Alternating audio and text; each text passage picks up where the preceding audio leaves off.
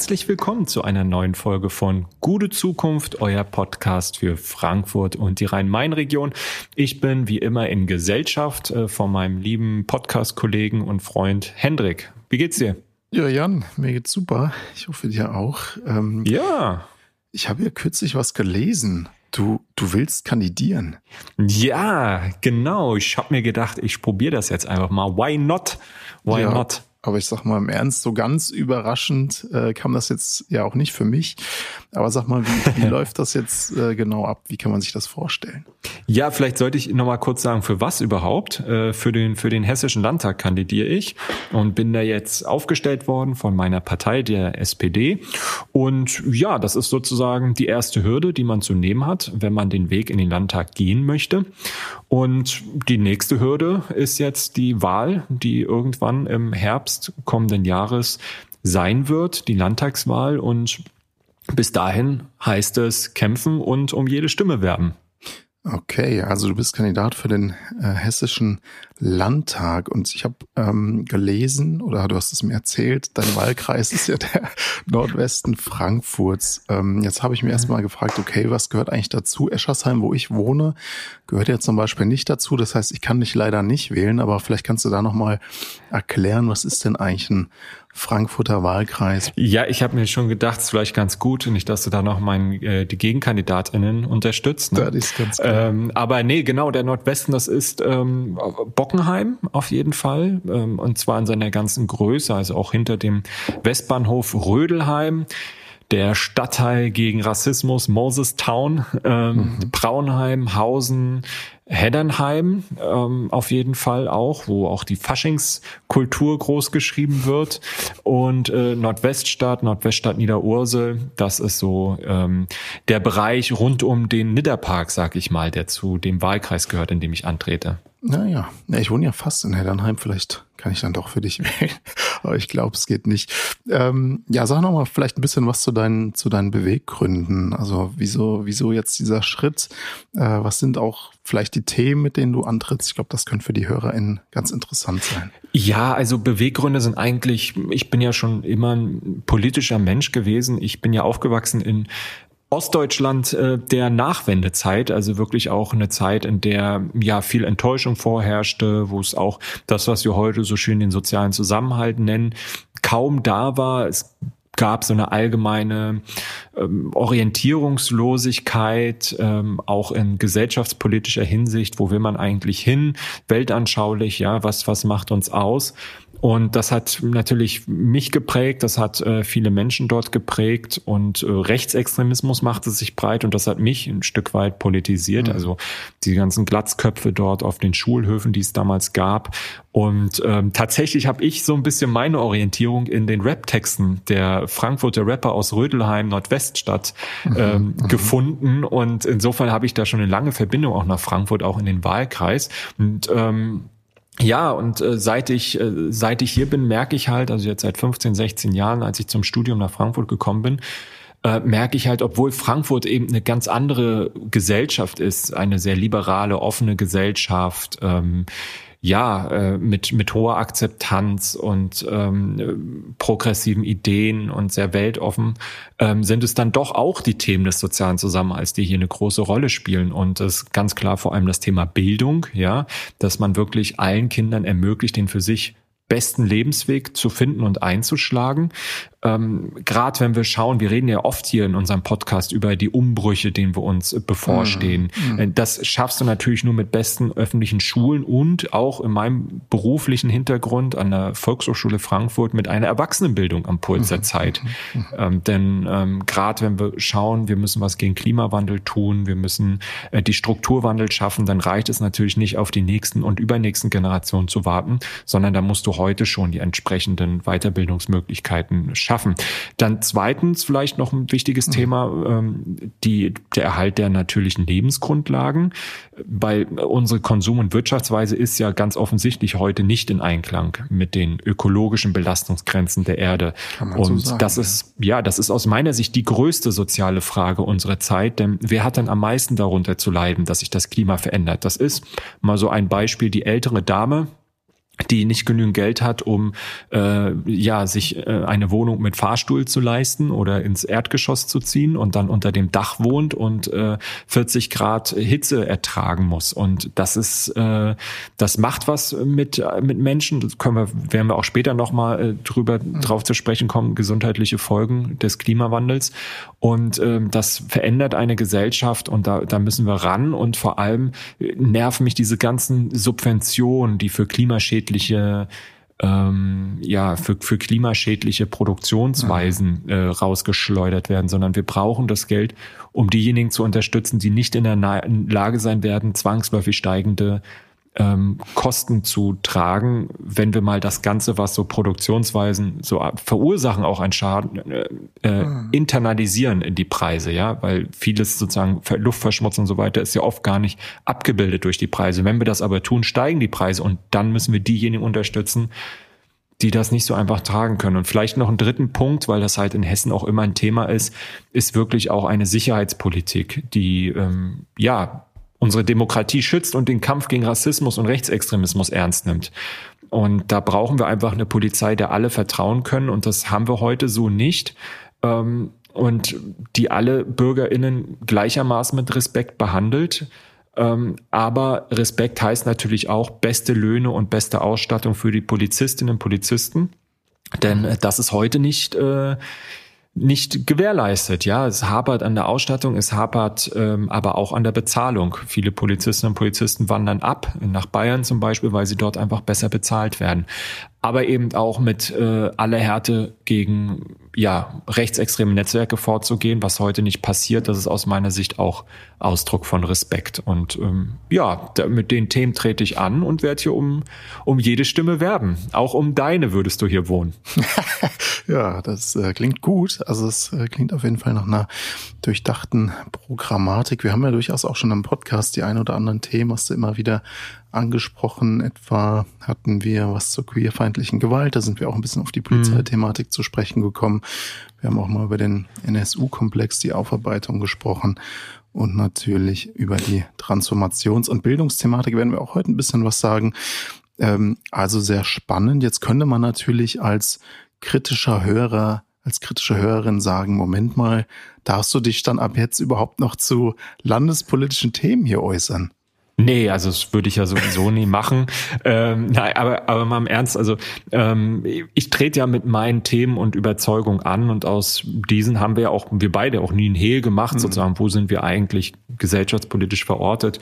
Und das hat ja weniger was mit einer Partei zu tun, als mit so einer Grundhaltung, ja. Und wir sind ja auch keine neutrale Instanz oder schreiben irgendwelche objektiven Berichte, sondern wir bringen unsere Perspektive bewusst ein. Und das ist ja auch das Schöne an einem Podcast im Vergleich zu vielleicht anderen Medien, ähm, die sozusagen diese Möglichkeit zu haben, sich auch mit seiner ganzen Person eben in die Debatte einzuschalten. Dennoch ist es natürlich wichtig, ähm, die eigene Meinung, die Hintergründe und auch die Perspektiven und auch die Interessen, sag ich mal, so gut es geht transparent zu machen mhm. und darüber hinaus ausschließlich Fakten zu kommunizieren und diese Fakten klar von der eigenen Meinung zu trennen. Denn das ist klar, Meinung ersetzt keine Fakten. Das ist ja unser Hauptkritikpunkt auch an gerade so rechtsextremen Strömungen und Parteien, die äh, Meinungen als Fakten verkaufen und äh, da nicht trennen. Ne?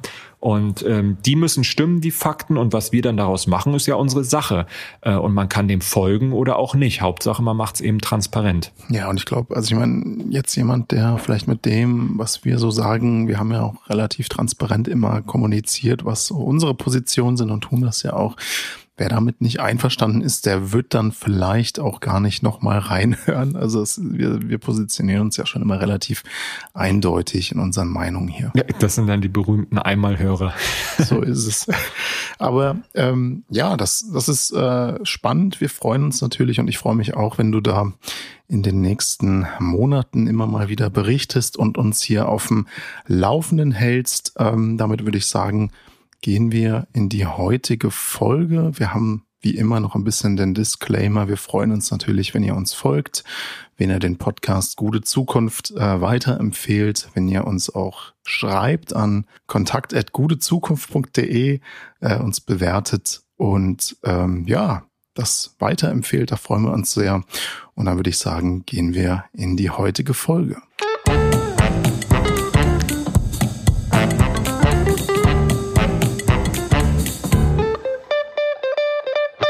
Ja, damit kommen wir zum ersten Thema. Wir haben ja in der letzten Folge schon über den Kampf um Binding berichtet und dieser Kampf geht weiter. Es haben nämlich jetzt auch Demos in Frankfurt stattgefunden, also eine ganze Menge Aufregung. Die Frage bleibt am Ende natürlich, wie nachhaltig ist die ganze Aufregung, wie nachhaltig ist dieser Kampf? Gibt es noch eine Chance für die Binding Brauerei in Frankfurt? Ja, ich sag mal, zur Ehrlichkeit gehört ja schon, dass es jetzt kein unübliches Vorgehen ist. Also ähm, bei Binding haben sich in den letzten Tagen äh, und Wochen ja alle möglichen Leute die Klinke in die Hand gegeben und es wirkt halt so ein bisschen wie Aktionismus, ja, äh, gerade sozusagen von den Parteien, von der Politik. Und die Frage ist halt, ähm, gibt es da wirklich noch irgendwas rauszuholen für die Beschäftigten oder geht es im Grunde nur noch darum, was da in Zukunft entstehen wird. Denn das ist ja die große Angst, dass es jetzt analog wie bei der Henninger Brauerei läuft. Da hat die Politik auch gesagt, euer Grundstück darf nicht meistbietend für irgendwelche Luxuswohnungen verkauft werden, sondern soll schön für die äh, Industrie gesichert werden. Und die haben dann, die Eigentümer haben das Gelände dann einfach eiskalt brach liegen lassen und irgendwann ist die Politik dann eingeknickt und jetzt sieht man, was ja da steht. Du kennst es ja aus deiner ehemaligen Nachbarschaft. Mhm. Ähm, ein Luxuswohnturm mit Wohnungen, die zum Teil ein Preisschild mit sieben oder acht Stellen haben. Ja, ja. Ich meine, man kann schon ähm, jetzt auch mitbekommen, dass natürlich diese Aufregung, auch die Demonstration von Solidarität, ähm, da ist natürlich die Belegschaft schon dankbar und das ist mhm. ein Zuspruch, über den man sich erstmal freut. Also das ist erstmal ein gutes Signal und das hilft ja auch schon mal das habe ich auch mitbekommen. Ähm, ja. Und ich meine, das ganze Thema jetzt Bauplanungsrecht, das kann natürlich bei den EigentümerInnen auch schon einen Nerv treffen. Darüber hatten wir auch beim letzten Mal schon gesprochen.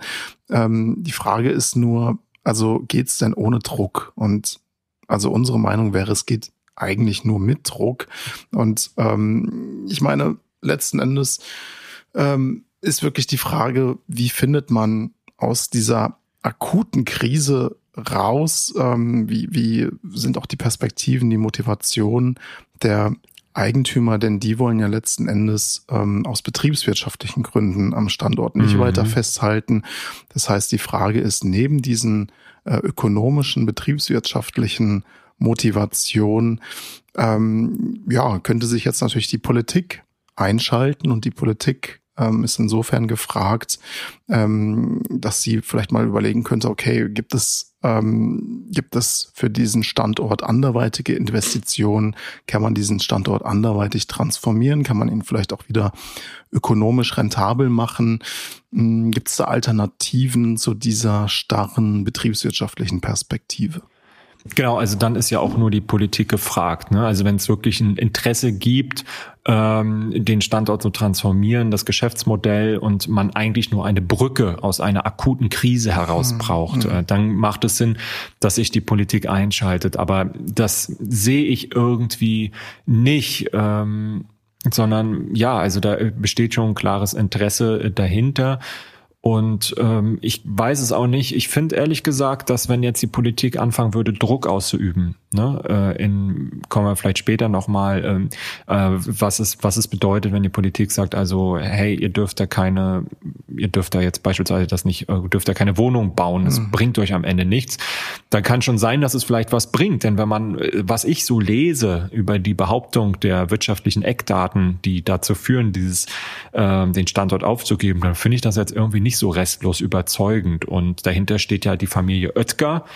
Und ich würde sagen, die hat ein sehr positives Image in unserem Land und die möchte vielleicht am Ende auch nicht unbedingt als deutsches Traditionsunternehmen irgendwie so dastehen, als wären sie geraffgierig und rücksichtslos mhm. und schlechte Presse haben. Das kann am Ende schon auch einen Ausschlag mal geben. Ja, es ist halt wirklich die Frage, vielleicht kann man auch mit diesem Druck dann doch noch irgendwie einen besseren Kompromiss für die Beschäftigten ja, herausschlagen. Also zum Beispiel, dass sie nochmal zwei Jahre dranhängen oder dass man ja mehr oder minder sozialverträglich oder sozialverträglicher ja.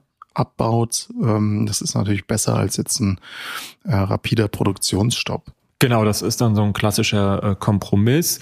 Ähm, aber ist, ich finde es schon, ehrlich gesagt, ähm, ziemlich problematisch, weil das erinnert mich alles stark an Opel. Wir haben ja darüber mal in Folge 8 mhm. unseres Podcasts gesprochen. Also hört vielleicht noch mal rein.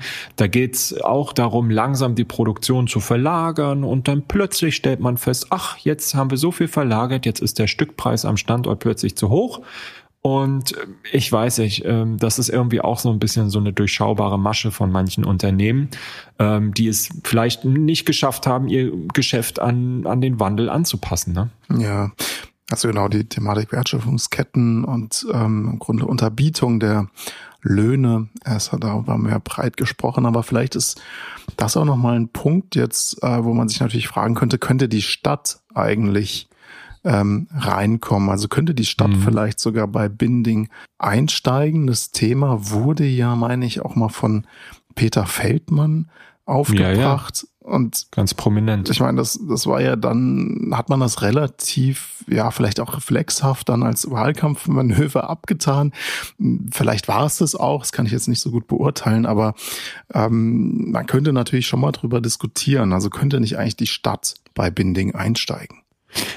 Also ich sag mal so, können wir gleich darüber diskutieren. Feldmann selbst hat das ja auf einer Demo rausgehauen und jetzt aber ein offizielles Statement nochmal rausgegeben, was deutlich vorsichtiger klingt. Ähm, er hat dann gesagt, ich schlage vor, dass wir als Stadt gemeinsam mit Binding prüfen, ob ein Einstieg die Schließung verhindern könnte, zum Beispiel über einen Investitionszuschuss zur Modernisierung einer Anlage oder einen Anteilserwerb. Hm. Die Prüfung, was möglich ist, erfolgt allerdings vertraulich und wird erst erst im nächsten Jahr abgeschlossen sein. Aber da hieß es dann auch gleich vom Binding, also puh, der hat jetzt bei uns das nicht angesprochen. Mhm. Ähm, insofern versteht man, kann ich schon ein bisschen verstehen, äh, warum man da verärgert ist. Ne? Aber genau, aber drüber sprechen sollte man auf jeden Fall. Ja, ich meine, das hat dann wiederum die Koalition ja auch verärgert, weil es dann äh, wiederum keine Rücksprachen auch mit äh, genau. Feldmann gab. Und naja, egal, lassen wir das jetzt vielleicht mal an dieser, an dieser Stelle äh, raus. Wir haben ja auch schon ähm, über die Causa Feldmann jetzt ähm, in einer der letzten Folgen breit äh, diskutiert. Aber ähm, nochmal zurück. Ähm, naja, ich meine, zum, zum Inhalt sagen die einen jetzt, der Einstieg einer Kommune in ein privates Unternehmen, das wäre ähm, ja in vielerlei Hinsicht problematisch und auch ja fragwürdig, sowohl aus rechtlicher als auch finanzieller Sicht. Aber es gibt auch eine Gegenposition und ähm, das ist eigentlich ganz interessant. Der Jürgen Hinzer ähm, ist ein ehemaliger Gewerkschaftssekretär bei der NGG, also die Gewerkschaft Nahrung, Genuss, Gaststätten. Der äh, unterstützt ja ähm, äh, den Betriebsrat und die Beschäftigten der Binding Brauerei. Und er würde einen Einstieg der Stadt bei Binding gut finden und argumentiert da durchaus auch mit Vorbildern, also mit äh, Präzedenzfällen könnte man sagen. Also es gibt zum Beispiel durchaus in anderen Bundesländern, Baden-Württemberg oder Bayern, auch staatliche Brauereien. Das könnten mögliche Vorbilder sein. Ähm, Hessen hat ja zum Beispiel auch ein Staatsweingut und man könnte jetzt natürlich schon sich fragen, okay, Staatsweingut, wieso nicht auch eine hessische Staatsbrauerei? Also per se vielleicht ähm, keine allzu schlechte Idee. Aber klar ist natürlich auch der Oetker-Konzern, zu dem Bindinger mittlerweile gehört, der müsste da natürlich auch mitspielen und verkaufen wollen. Also auch das ist gar nicht so einfach. Also wir haben es da schon mit ähm, ja, verschiedenen Perspektiven, mit verschiedenen Möglichkeiten zu tun. Ähm, aber die Frage am Ende ist vielleicht, wie realistisch wäre überhaupt so ein Einstieg? Wie, wie schätzt du das ein? Was sagst du dazu? Boah, das ist eine total schwierige Frage. Also realistisch finde ich das ehrlich gesagt nicht, weil mhm. ähm, da einfach sehr viel dranhängt ähm, für, für die Kommune und das eigentlich finanziell nicht leistbar ist, nicht interessant ist. Ja, sowas kann dann vielleicht mal ein Staat machen, aber als Kommune, ich glaube nicht, dass man sich am Ende darauf einigen wird. Aber man kann natürlich auch grundsätzlich das Ganze in Frage stellen, ob das überhaupt eine gute Idee ist. Und ähm, ich finde, sag mal so, was mir schon auffällt, ist, dass das Thema Arbeitsplätze, es geht jetzt um 150, ähm, durchaus ein sehr zentrales ist und nicht einfach so weggewischt werden sollte. Ja, also da, da sind Schicksale mit verbunden. Da geht's ähm, darum, äh, um Perspektiven und Identifikation. Und ich finde, ähm, das hat einen sehr, sehr hohen Wert. Und ja, insofern sollte das eine Rolle spielen. Gleichzeitig bin ich aber auch dagegen, dass der Staat Geschäftsmodelle unterstützt, die einfach nicht zukunftsfähig sind. Und ich habe jetzt, wie gesagt, keinen internen Einblick. Ähm, aber vielleicht mal ein anderes Beispiel. Die Anzahl der Arbeitsplätze und die drohende Arbeitslosigkeit war ja auch ein Grund für den Anteilserwerb der Bundesregierung äh, an, bei Lufthansa ne, mhm. in der Corona-Zeit. Ja. Ähm, aber wir brauchen einfach nicht so viele Airlines in Europa. Und ähm, da ging es schon um deutlich mehr Arbeitsplätze, ähm, weshalb man dann gesagt hat, okay, wir müssen hier was tun. Aber letztlich hat der Staat ähm, dort interveniert äh, in ja ein Geschäftsmodell, was eigentlich mh, hm, nicht unbedingt mehr in seinem äh, langfristigen Interesse ist, das so zu stabilisieren. Und dazu kommt, Binding ist sicher vieles. Also ich trinke das gerne, gibt es unterschiedliche Meinungen, aber es ist definitiv nicht systemkritisch. Ähm, und man muss eben sagen, dass gerade auch die Bauindustrie eine Verliererbranche von Corona ist. Also ich habe mal gelesen, 15 bis 20 Prozent Umsatzrückgang gibt's in der gesamten Branche. Und das kann man auch nicht einfach wieder aufholen, weil der Handel ist gar nicht so entscheidend, ähm, sondern es sind die Massenveranstaltungen, die Großereignisse, die Messen und eben auch die Pleiten in der Gastronomie, ähm, die die Menge bringen und jetzt eben nicht mehr bringen. Und die Menschen sind eben auch nicht bereit, jetzt deutlich mehr Geld fürs einzelne Bier im Handel auszugeben. Jetzt kommen Energiekosten dazu, die steigen. Und kleine Brauereien sind dann einfach pleite gegangen, die großen konsolidieren und am Ende zählt der betriebswirtschaftlich äh, einzelne Standort und die Marke. Und äh, wenn da die Zahlen nicht stimmen, dann wird halt gehandelt. Und inwiefern du das eben grundsätzlich aufhalten kannst, halte ich für sehr fragwürdig. Und auch die Frage ist, ob das sinnvoll ist, am Ende das mit Steuergeldern zu tun. Mhm. Also ich glaube, wir können festhalten, ein Einstieg der Stadt bei Binding ist jedenfalls nach gegenwärtigem Stand der Dinge doch eher zweifelhaft vielleicht keine wirklich gute Lösung. Ähm, was wir aber auch jetzt ähm, herausgestellt haben, ist ja, also der Druck auf die Eigentümer, das ist schon eine wichtige Sache, das ist eine Notwendigkeit. Deswegen ist es auch gut, dass sich da Protest formiert, äh, Solidarität in der Stadtgesellschaft, dass es ähm, auch ja, UnterstützerInnen gibt, äh, auch aus gewerkschaftlicher Perspektive. Das ist gut. Äh, Jürgen Hinze hatten wir ja schon genannt. Ähm, und ja, wie gesagt, vielleicht kann man es schaffen, dass man das Ganze zumindest ähm, ein bisschen sozialverträglicher über die Bühne bringt, ähm, als es derzeit geplant ist. Und damit sind wir beim nächsten Thema, denn es geht jetzt um die, ja, um den, den Schulentwicklungsplan 2020 bis 2029. Da ist ja jetzt die große Fortschreibung des integrierten Schulentwicklungsplanes bis 2029 beschlossen worden von der Stadtverordnetenversammlung und damit geht zugleich auch eine Schulbauoffensive einher. Genau. Und ähm, der Schulentwicklungsplan ist etwas, was seit Amtsantritt der Bildungsdezernentin Silvia Weber im Jahr 2016 jetzt jedes Jahr gemacht wurde. Früher waren es, glaube ich, alle vier oder fünf Jahre um eben dem schnellen Wachstum der Stadt gerecht zu werden. Wir haben im laufenden Schuljahr ähm, über 66.000 Schülerinnen und Schüler in 2696 allgemeinbildenden Klassen im Schulsystem in Frankfurt zu verzeichnen gehabt und im Schuljahr 2019-20 waren es noch 58.783 Schüler. Ähm, insofern merkt man also schon das rasante Wachstum von fast 10.000 Schülerinnen und Schüler die auf Geburtenraten äh, zurückgeht oder auf mehr Geburten, auf Zuzüge sowie äh, Zuwanderung natürlich auch. Mhm.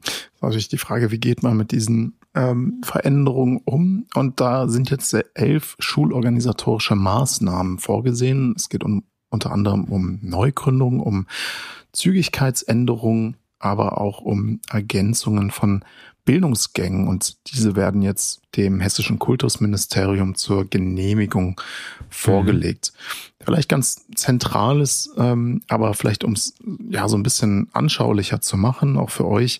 Ähm, was, was ziemlich wichtig ist, ist erstmal, dass es ähm, zum ersten Mal ähm, gewissermaßen eine ja, eine, eine Anlage von drei Säulen sozusagen gibt. Diese drei Säulen sind Prognose, Monitoring und Steuerung. Dazu sagen wir gleich nochmal was. Ähm, ganz interessant ist, dass diese drei Säulen äh, Prognose, Monitoring und Steuerung in Kooperation mit dem Wuppertaler Institut für bildungsökonomische Forschung entwickelt wurden, also da auch wissenschaftliche Expertise mit dahinter steckt.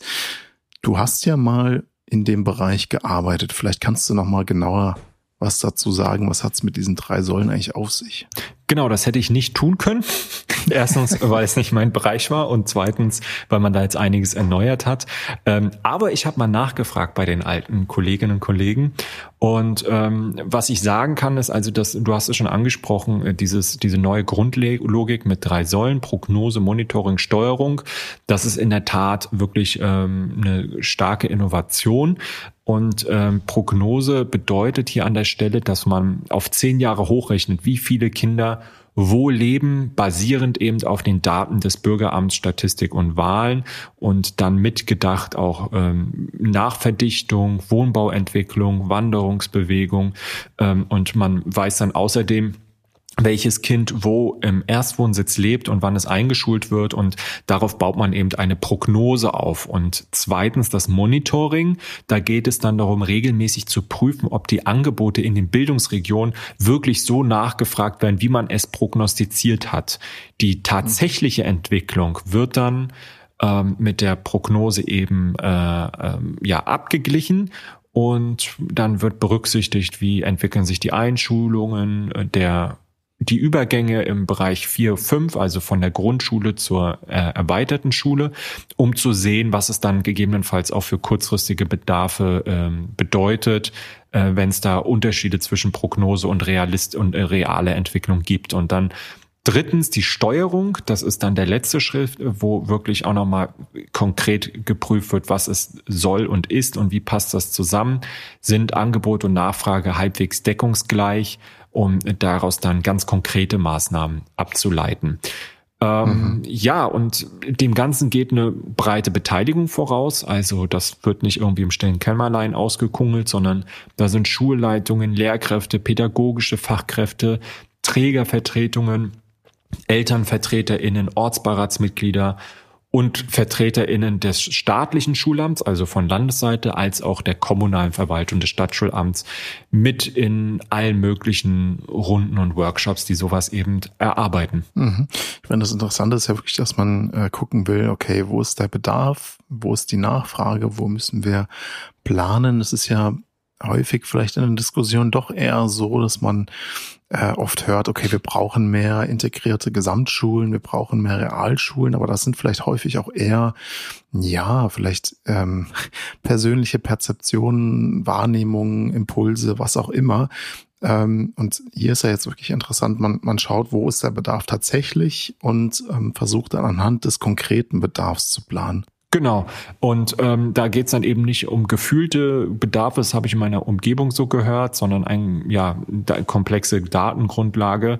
Und was man nicht nachweisen kann, das wird dann auch nicht genehmigt. Ne? Und äh, zu Recht, denn an jeder neuen Schule hängen ja auch wirklich zusätzliche Stellen für Lehrkräfte und so weiter dran. Das kostet ja richtig äh, ähm, Geld und, und Fachkräfte auch. Wir haben Fachkräftemangel in jeglicher Hinsicht, auch einen Lehrermangel.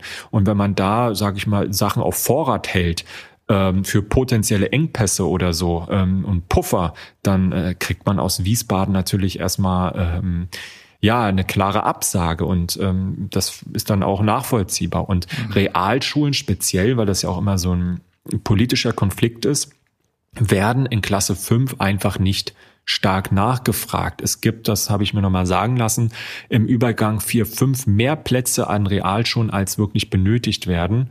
Und das sieht dann ab Jahrgang 7 nochmal ein bisschen anders aus, ne? wenn dann äh, Kinder zurückversetzt werden, die äh, vielleicht aufs Gymnasium erst gekommen sind und dann eben äh, auf die Realschule zurückwechseln, querversetzt werden. Ähm, aber für die Gründung einer neuen Schule muss eben der Bedarf ab Klasse 5 nachgewiesen werden. Und das hat keine ideologischen Gründe, sondern es geben die Zahlen schlicht und ergreifend nicht her. Und äh, ja, das ist dann eben so. Und egal wie man das jetzt sieht, ob man es bedauert oder gut findet, ist es halt einfach ein Fakt. Und äh, ich meine, vielleicht nochmal hier kurz der Überblick, um auch wirklich die Vielfalt zu sehen, die hier beschlossen worden mhm. ist.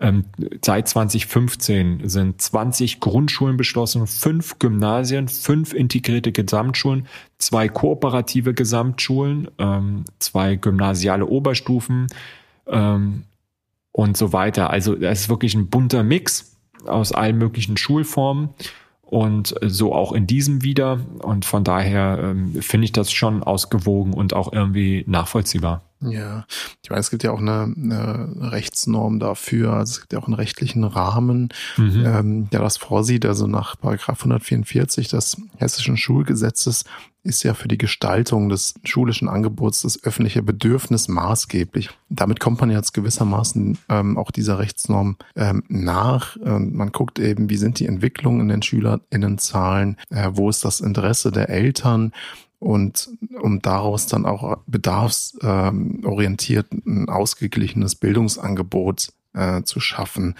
Ähm, also zu gucken, okay, woran haben wir uns eigentlich ähm, zu orientieren, wo ist die Nachfrage und das dann entsprechend zu tun. Also insofern eigentlich erstmal auf jeden Fall sinnvoll, wenn man ein bisschen in die Erstwünsche reinschaut. Also wo würden die äh, Eltern gerne ihre äh, Kinder unterbringen, in welchen Schulen, dann sieht man ja, dass die ähm, relativ neuen äh, integrierten Gesamtschulen ähm, deutlich über ihren Kapazitäten eigentlich ausgewählt werden. Ähm, da wäre jetzt die integrierte Gesamtschule Süd zum Beispiel oder in Kalbach-Riedberg vielleicht ein Beispiel. Ähm, und neben den Gymnasien eigentlich so natürlich die, das, das klassische Ziel eigentlich immer ähm, als äh, gewählte Schulform, kann man schon sagen, dass die, die integrierten Gesamtschulen in Frankfurt die derzeit am stärksten ausgewählte Schulform ist. Und dann ist es natürlich auch wichtig, diesem Bedarf äh, nachzugehen. Ja, vielleicht, vielleicht nochmal ein, ein anderer Punkt, äh, weil das auch immer ein wichtiges Thema ist, das Thema inklusive Bildung, Förderschulen. Mhm. Ähm, wir haben ein, seit Jahren einen Trend zur inklusiven Beschulung in Frankfurt. Das heißt, immer mehr Eltern machen vor dem Recht Gebrauch ähm, dass ihr Kind äh, ja ein, dass ein sonderpädagogischen Förderbedarf heißt, wie es heißt, ähm, an einer Regelschule beschult wird und nicht auf eine mhm. Förderschule kommt. Und parallel dazu steigt aber die Grundgesamtheit, also die Anzahl der Kinder, die Anspruch auf eine sonderpädagogische Förderung haben, schlicht und ergreifend, weil wir 10.000 mehr SchülerInnen haben in Frankfurt. Insofern sinkt die Nachfrage nach Förderschulplätzen nicht im gleichen Maße und nicht so stark, wie der Wunsch nach inklusiver Beschulung wiederum zunimmt.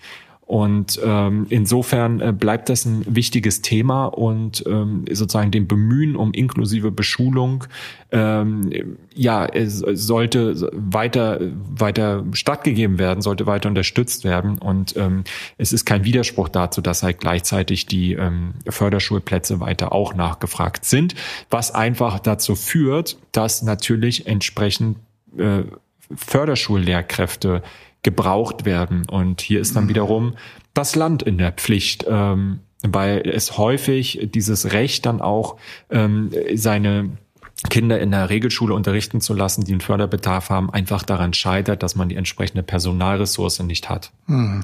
Ich habe da das jetzt ähm, ganz äh, interessant. Ich hatte da kurz vor kurzem mit einem Kollegen ähm, aus der Arbeitssoziologie so eine kleine Studie für Verdi geschrieben. Da geht es um die äh, Schulassistenz. Also mhm. wie werden eigentlich, wie wird eigentlich die Branche Schulassistenz eingesetzt? Und da haben wir ähm, festgestellt in dieser kleinen Studie, dass natürlich, wie du sagst, der Bedarf wächst enorm.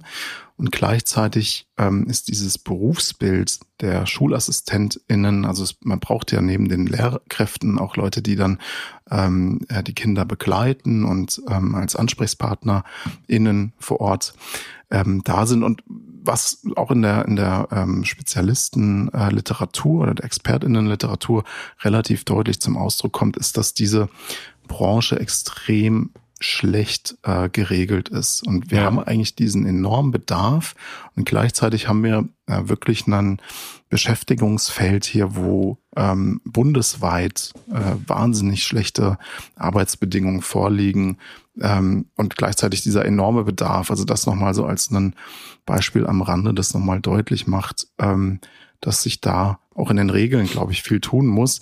Ähm, aber das Ganze ist ja jetzt in, in Frankfurt auch gewissermaßen mit einer Schulbauoffensive verknüpft ähm, mhm. oder soll verknüpft werden.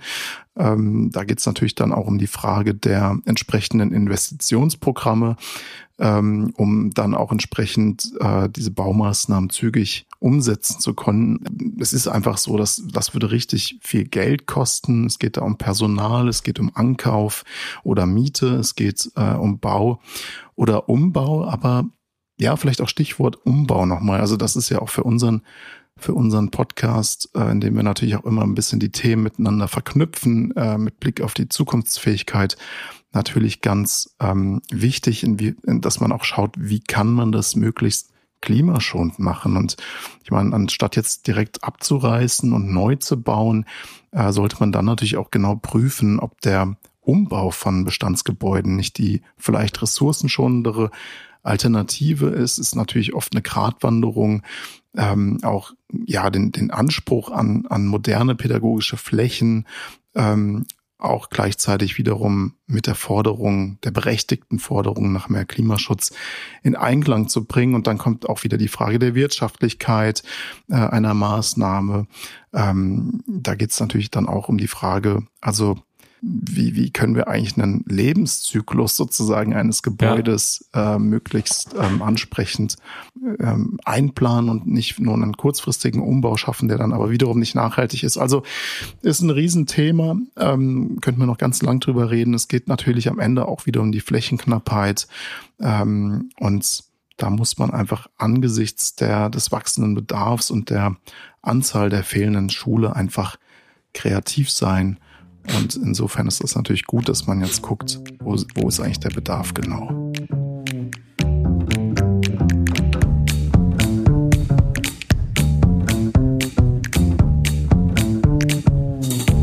Kommen wir zum nächsten Thema. Und zwar geht es jetzt auch wieder um die Verknüpfung von zwei wichtigen Zukunftsthemen, nämlich den Klimawandel und ähm, ja, die gesundheitlichen Auswirkungen.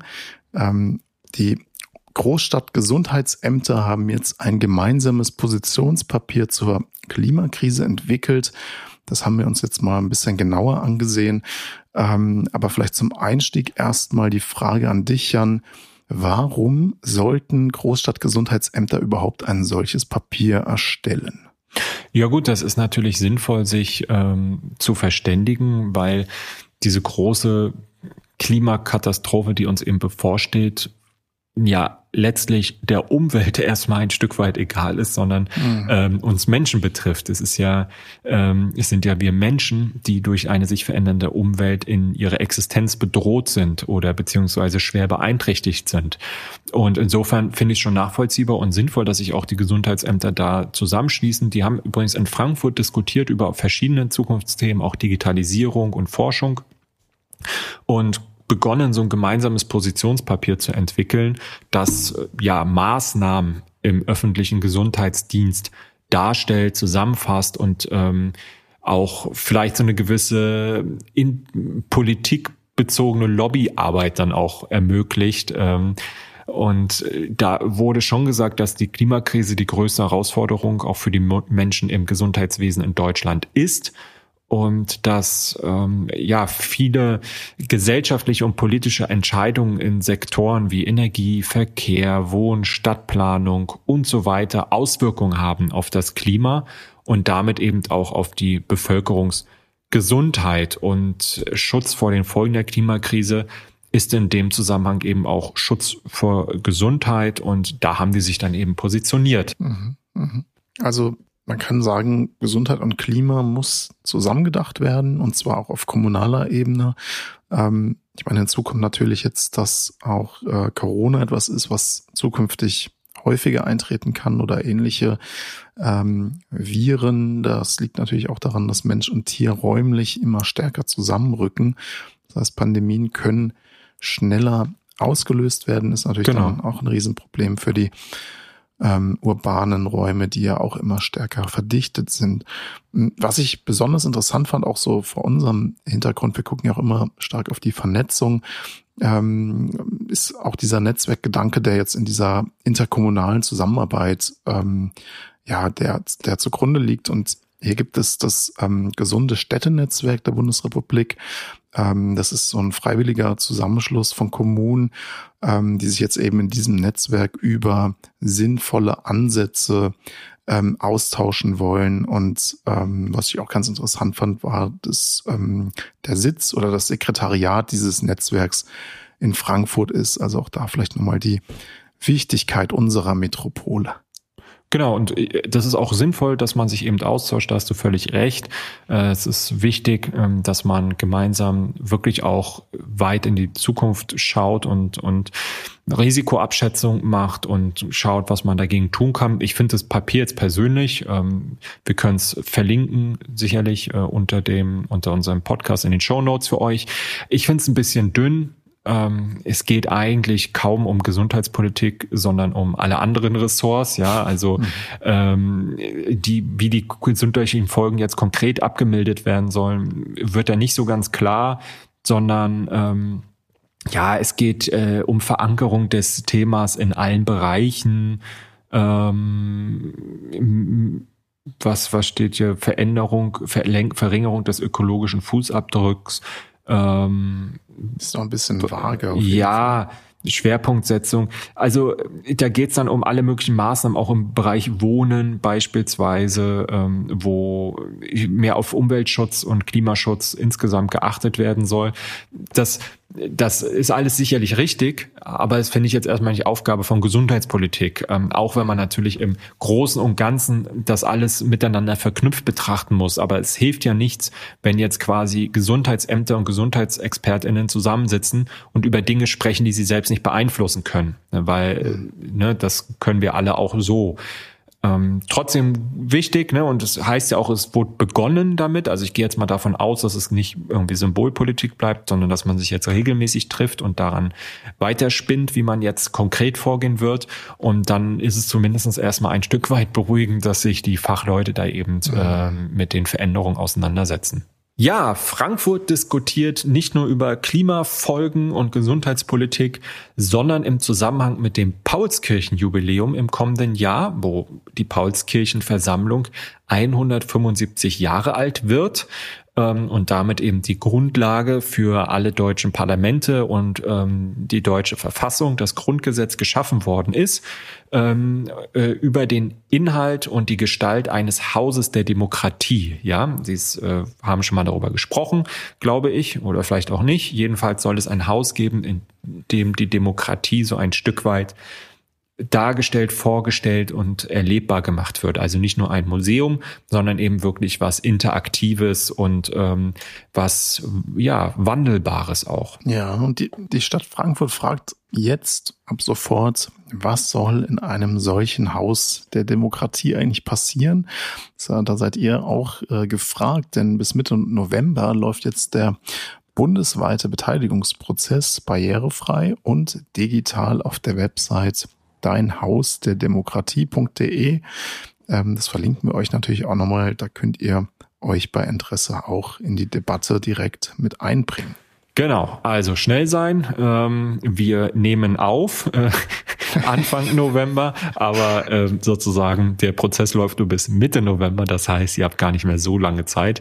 Ähm, bringt euch ein und die Ergebnisse werden dann von äh, werden dann VertreterInnen der Bundesrepublik, des Landes Hessen und der Stadt Frankfurt präsentiert und sollen dann am Ende auch Teil eines Berichts der Expertenkommission werden, die zur Paulskirche eben äh, und deren der Zukunft der Paulskirche einen Bericht vorlegt. Und ja, da äh, bin ich mal gespannt, was da rauskommt. Ich finde es eine gute Sache und man sollte auf jeden Fall mitmachen, damit das Ganze nicht so was Statisches, Museales hat, sondern wirklich auch aus der Vielfalt und aus der Mitte der Gesellschaft heraus geprägt wird. Ja, vielleicht noch eine Randnotiz. Es gab ja auch ähm, eine kleine Studie, ähm, wie eigentlich ähm, ja das Demokratiezentrum Paulskirche weiterentwickelt werden kann.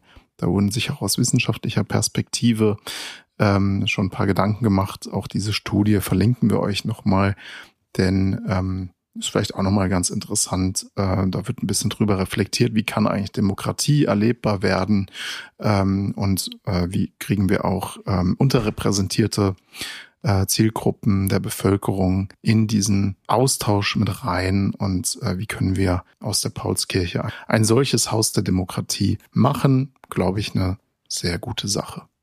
Ja, zum Schluss haben wir noch eine ganz kleine Randnotiz ähm, wir sind ja auch hier, es ist immer ein Streitthema bei uns im Podcast, äh, Wasserstoff. Haben wir schon äh, weit und breit drüber diskutiert, über die Möglichkeiten der Anwendung, wann macht Sinn, Wasserstoff einzusetzen, wann nicht. Hier gibt es jetzt jedenfalls einen Fall, ähm, wo es aus unserer Sicht sehr sinnvoll ist, denn Anfang Oktober startete in Frankfurt wie geplant der Linienverkehr mit Wasserstoffbussen auf der äh, Metrobuslinie M36. Jan, bist du damit schon gefahren? Nein, leider nicht, aber es ist natürlich ein Meilenstein, ähm, denn das ist jetzt der zweite alternative Antrieb im Frankfurter Busverkehr, neben Batterieantrieb ähm, eben jetzt auch Wasserstoff und wir wollen ja einen klimaneutralen Stadtverkehr und das ist ein weiteres Instrument und was ich cool finde, also immerhin mit einer Tanklagung kann man eine garantierte Reichweite von 350 Kilometern erzielen. Also das ist ordentlich, damit kann man ein paar Runden durch Frankfurt drehen und ähm, ich hoffe, dass jetzt sozusagen ähm, da Nachbestellungen kommen, dass wir wirklich bis 2030 den städtischen Busverkehr vollständig auf alternative Antriebe umgestellt haben. Ja, vielleicht nochmal ein Satz zum Wasserstoff. Äh, altes Thema bei uns im Podcast. Ähm, ich meine, die Wasserstofftechnologie punktet natürlich dadurch, dass die Fahrt leise und abgasfrei ist. Also im Grunde wird lediglich mhm. Wasserdampf, äh, ja, beziehungsweise Wasser eben ausgestoßen und ähm, die Fahrzeuge sind binnen 15 Minuten betankt und sofort wieder genau. fahrbereit. Das ist eine gute Sache. Ähm, von daher ähm, ja, stellt euch mal auf die Straße, wartet auf die M36 und äh, guckt euch das mal an. Äh, ich werde es auch machen. Dann haben wir zum Abschluss noch einen kleinen Veranstaltungshinweis. Am 12. November findet nämlich das nächste Römerberg-Gespräch statt im Chagall-Saal des Frankfurter Schauspiels. Das ist am Willy-Brandt-Platz, das wisst ihr ja sicher. Und zwar wie immer kostenlos. Diesmal zum Thema, ist es das wert, der Preis von Freiheit und Demokratie? Ein wichtiges Thema, wie ich finde. Genau, darüber haben wir auch schon ein bisschen hier gesprochen im Podcast. Ähm, es geht im Grunde um die Fragen äh, nach den ökonomischen Folgen des äh, russischen Angriffskriegs gegen die Ukraine ist natürlich gerade eine Riesendebatte in Deutschland auch insbesondere. Also es geht um Energiekosten, Inflation, äh, Insolvenzen, Arbeitsplatzverluste. Ähm, und die VeranstalterInnen stellen dabei unter anderem die Frage, was uns eigentlich Völkerrecht und transnationale Gerechtigkeit wert sind, ähm, welche Opfer ähm, wir auch bereit sind äh, für den Schutz von geflüchteten und vertriebenen Menschen, welchen Preis wir für die Verteidigung von Demokratie und Freiheit bezahlen müssen und wie wir auch diese Kosten äh, denen gegenüber rechtfertigen, die ihre Existenzgrundlage jetzt gefährdet sehen, denn diese, diese Auswirkungen sind natürlich auch ähm, auf die verschiedenen Bevölkerungsgruppen sehr unterschiedlich. Ähm, also total spannendes und wichtiges Thema. Einerseits Solidarität mit der Ukraine und andererseits die Frage, wie kann man den äh, sozialen Frieden in Deutschland ähm, bewahren, was auch wichtig ist. Und beide Zielsetzungen sind natürlich miteinander in Vereinbarkeit zu bringen. Genau, und äh, nicht nur wichtige Fragen, äh, sondern äh, also die auch in unserem Podcast immer wieder eine Rolle spielen, sondern auch tolle Gäste, Marina Weißband, Ulrike Herrmann, Theresa Koloma-Beck und äh, Ina Hartwig, um nur einige zu nennen. Das heißt, äh, schaut mal vorbei, wir werden es sicher tun. Das war's. Wir wünschen euch alles Gute und ähm, ja, wir danken euch sehr, dass ihr zugehört habt. Ja, und nochmal, um das Thema vom Anfang aufzugreifen, ich wünsche dir, Jan, natürlich jetzt viel Spaß bei den Vorbereitungen oh, ja. für deine Kampagne. Man sieht dich ja dann vermutlich jetzt auch des Öfteren an einem Wahlstand in der Stadt oder jedenfalls nächstes Jahr. Und da kann man sich natürlich auch bei dir dann das persönliche gute Zukunft Autogramm abholen. schauen wir mal. Schauen Ciao, wir mal. macht's gut. Bis dann.